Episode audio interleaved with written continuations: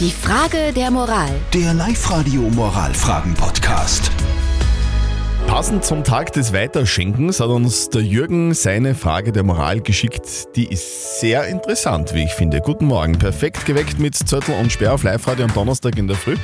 6.35 Uhr ist es. Der Jürgen hat uns geschrieben, dass er seiner Ex-Freundin damals zu Weihnachten eine sehr teure Halskette geschenkt hat. Die hat sie ihm zurückgegeben, wie sie damals Schluss gemacht haben.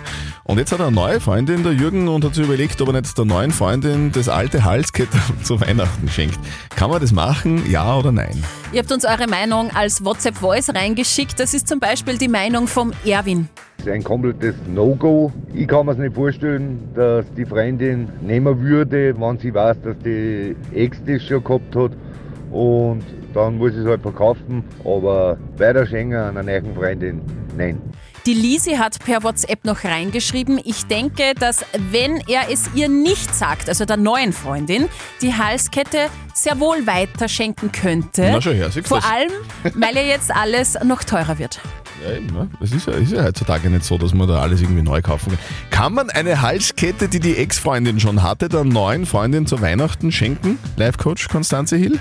Nein, bitte, das ist ja ganz furchtbar. Fast reg ich mich auf und das tue ich selten. Das ist das allerletzte. Mach das nicht. Schenk ihr was anderes. Muss ja kein Halskettchen sein, aber bitte, ich weiß gar nicht, wie man auf sowas kommen kann. Okay. Also ich, ich fasse zusammen, du darfst das nicht machen, Nein, lieber Jürgen. Sagen die Damen. Ich selber muss sagen, why not? Man, beim Ehering würde ich es verstehen. Bei einer Halskette. Christian. Die Frage der Moral. Der Live-Radio Moralfragen-Podcast.